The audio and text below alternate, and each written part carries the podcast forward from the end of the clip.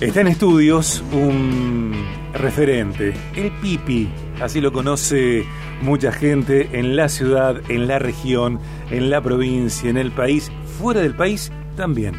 El Pipi es máster en dirección y gestión en recursos humanos, licenciado en gestión y calidad educativa, analista eh, en gestión de calidad educativa, eso ya lo dije, licenciado y analista en este sentido.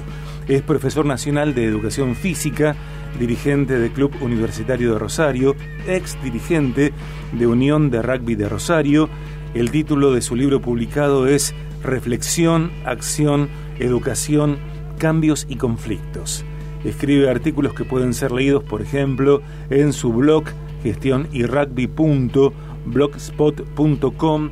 Allá por el mes de enero hablamos de liderazgo, educación y deporte y una conversación que tuvo que ver, y esta seguramente también, con la visión y la experiencia. Viajes referentes.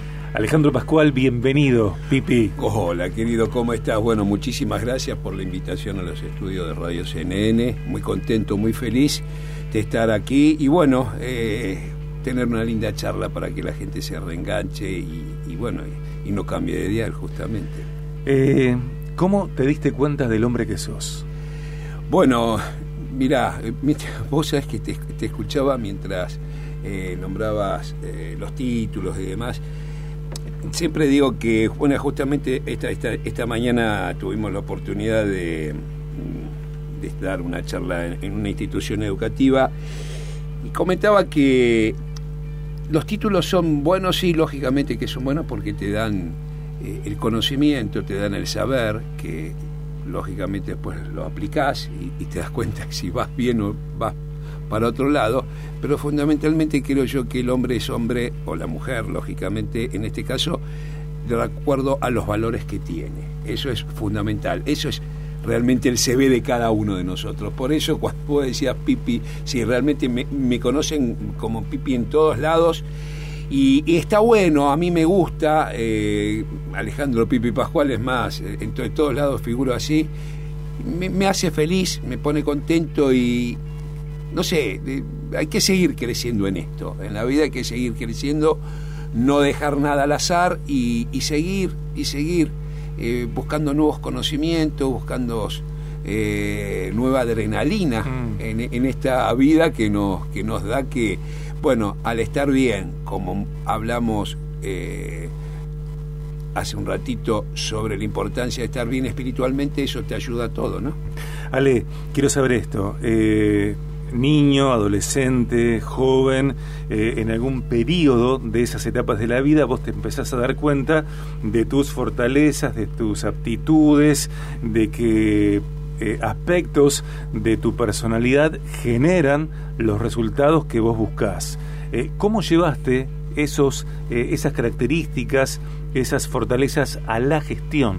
¿Cómo hiciste de vos mismo una empresa?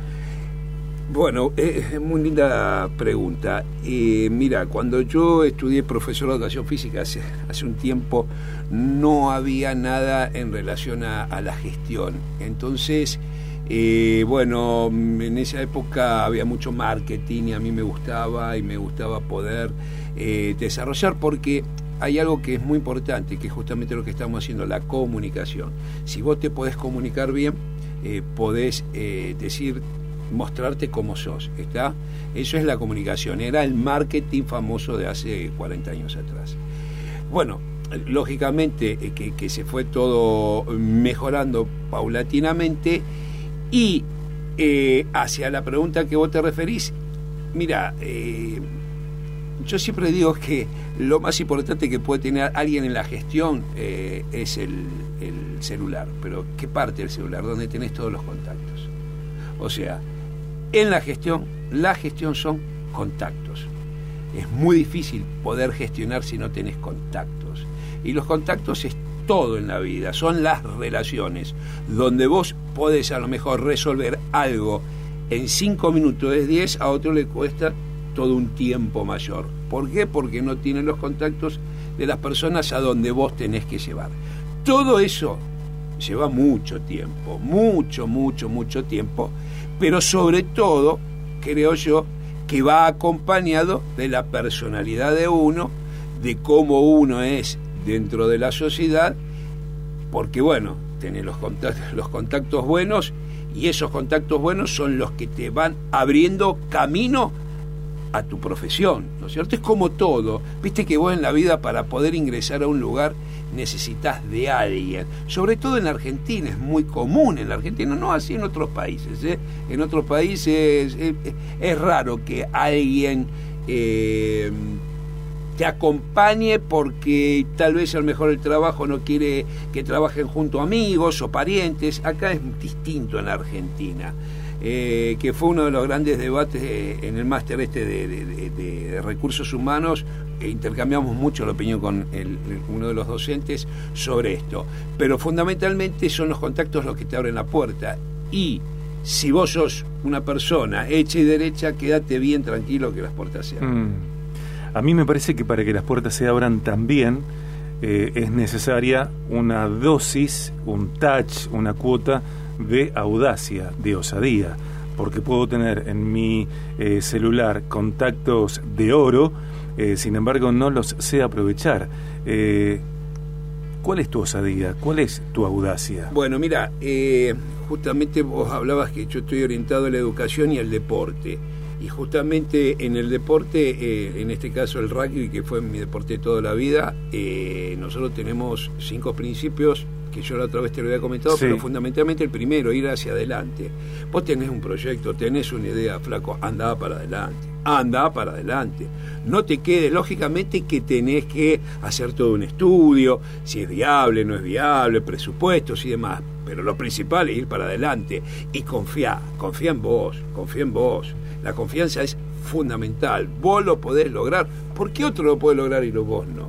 A ver, ¿cuál es la, la diferencia que otro lo hizo y vos no lo podés hacer. No, no, todo lo contrario.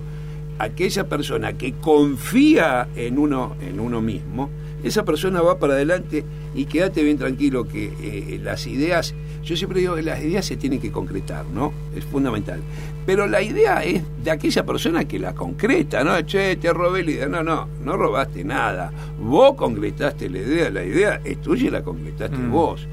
Para eso Sergio, ir para adelante y confianza ciega en uno. ¿Alguna vez eh, tuviste inseguridad? Bueno, mira, eh, en las tomas de decisiones a veces sí. Vos tenés que decidir. Las tomas de decisiones. No me refiero a la inseguridad que puede generar la economía de un país. No, no, no, no, no, no, no, no, te entiendo perfecto. Eh, mira, generalmente los líderes, eh, no es que yo sea líder, ¿no? Pero generalmente los líderes... Eh, bueno, ¿sos líder? Bueno, qué sé yo, la gente dice que sí, a veces, a veces parece una falsa modestia. A, lo que te digo es esto, que... ¿Viste las heladeras de hace mucho tiempo atrás que tienen un cable a tierra? Sí. Bueno, para que no te quedes pegado. Sí. Bueno, justamente es eso. ¿Dónde está el cable a tierra de un líder? Porque ¿qué hace el líder? El líder recibe, recibe, recibe, recibe, recibe, toma decisiones, eh, acompaña, ayuda. Bueno, ¿dónde está el cable a tierra del líder? Entonces, en esa búsqueda del cable a tierra del líder está probablemente el temor o miedo que es muy necesario, el temor y miedo es muy necesario a la hora de tomar una decisión. ¿Por qué? Porque decidiste vos. A ver, Vos decidiste y esa decisión, tomada con miedo, tomada con temor, lógicamente que vos no lo vas a decir, no tengo miedo, tengo temor, el líder no puede decir nada que, eh, que sea algo temerario para el otro, al contrario, tiene que marcar presencia, frialdad, seguridad que lo absorbe. Por esa absorción, a veces tenés sí miedo y temor a la hora de tomar una decisión. Y es natural, es natural. Yo creo que, que sos líder, pero clarísimo, clarísimo, eh, como también creo que, lo eh, saben, lo viven, lo han experimentado eh, y lo experimentan muchas personas en Argentina y fuera de Argentina. y entiendo que hay tipos de liderazgo, que no hay un solo modo de ser líder y que en esa variación también tiene que ver la personalidad del líder, ¿no? En ámbitos pedagógicos, eh, espacios educativos, eh, ámbitos empresariales, ámbitos deportivos. ¿Cuáles son los espacios, los ámbitos en donde vos entendés que tu modo de ser líder eh, mejor fluye? bueno, en, la comunicación. Eso es fundamental, en la comunicación. Espacios donde la comunicación circula. Sí, donde espacio de circulación y sobre todo donde el oído escucha. Mm. Escucha.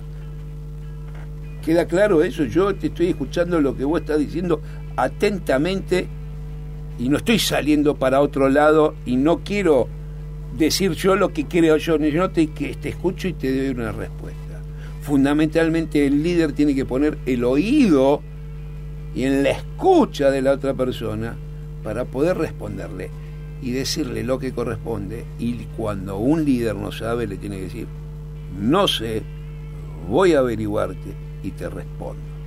Porque nosotros no sabemos todo, el líder no sabe todo, es una mentira. Entonces, no hay que confundir el liderazgo, la buena oratoria con un liderazgo. No, no, es buena oratoria, hay un montón de personas, pero que no son líderes, no son líderes. Mm. Y esto lo sabemos mucho en la política, en, todo, en todas ramas tenemos. Lo importante es que el líder tiene que poner la escucha y a través de la escucha hace la comunicación. El presidente de Argentina eh, tal vez también de Latinoamérica, quedémonos aquí en Argentina, eh, es consecuencia de distintos elementos que pueden ser compartidos o no. En lo personal creo yo que, que uno de los elementos eh, que mayor decadencia causa en el país, mayor deterioro, deterioro, tiene que ver con la mentalidad de dependencia.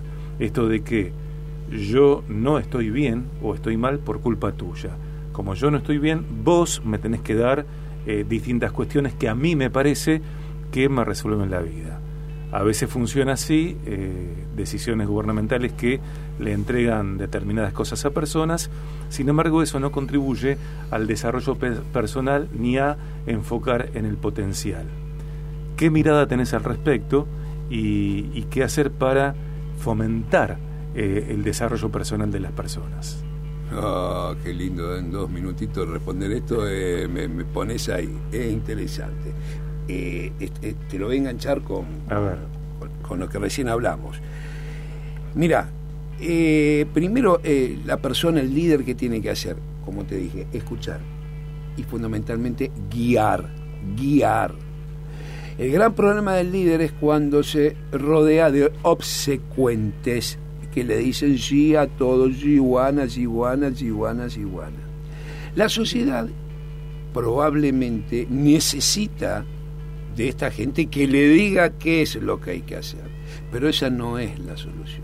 La solución es guiar, el líder debe guiar a las personas hacia lo que esas personas pretenden. Es difícil, dificilísimo. Si en, dos minutos respondemos a esto, somos Gardel y Lepera. Está, nos presentamos los dos candidatos y, vamos, para allá. Pero a lo, a lo, que voy es lo siguiente.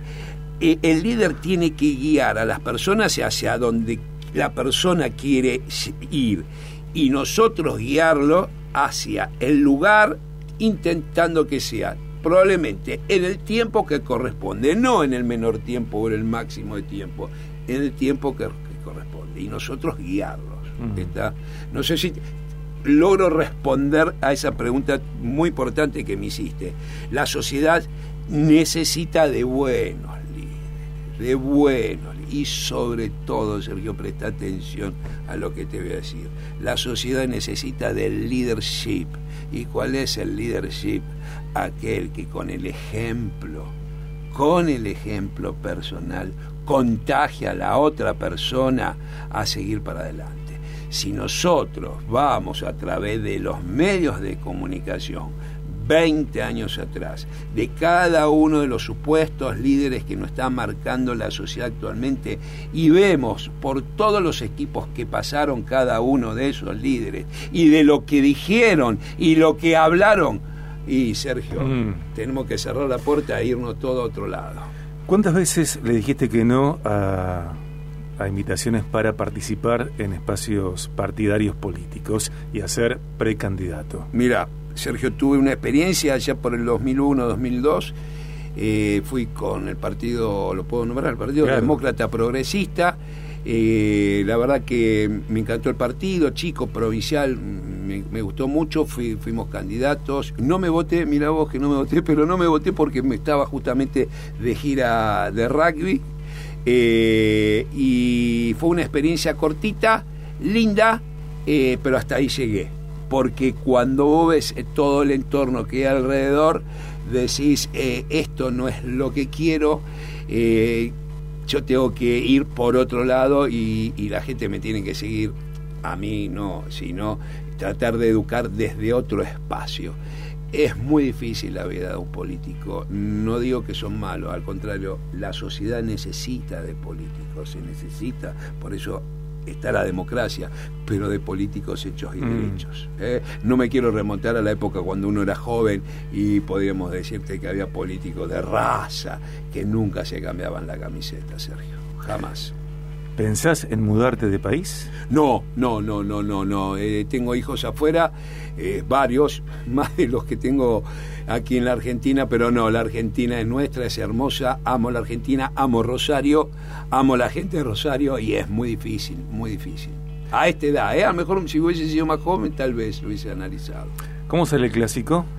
Ah, bueno, hay un ganador. Ya está, pero no te lo puedo decir porque si no, pero hay un ganador, hay un ganador, hay un ganador. Eh, entiendo que debe haber gente escuchando esta charla Sí. y a lo mejor querés saludar a alguien. Eh, bueno, no, eh, en realidad a todos los que escuchan tu programa, Sergio, que realmente es apasionante, es muy lindo, eh, da gusto escucharlos a ustedes y bueno, para adelante, para adelante. Bueno, y a todos los que escuchan amigos y lo demás, bueno, bienvenidos. Ya que te están escuchando también por internet, así que Claro que sí. eso es muy claro bueno, sí. muy bueno. Un abrazo a, a todas las personas que están escuchando, en particular este momento del programa, en esta charla que hemos tenido con eh, Alejandro El Pipi Pascual. ¿Quién te puso el Pipi y por qué? Eh, bueno, lo dejamos ahí. Ok, mejor, ok. eh, porque si no tengo problemas familiares no quiero. Ok, ok. no, no, no, no, no, los amigos, los amigos. Los amigos.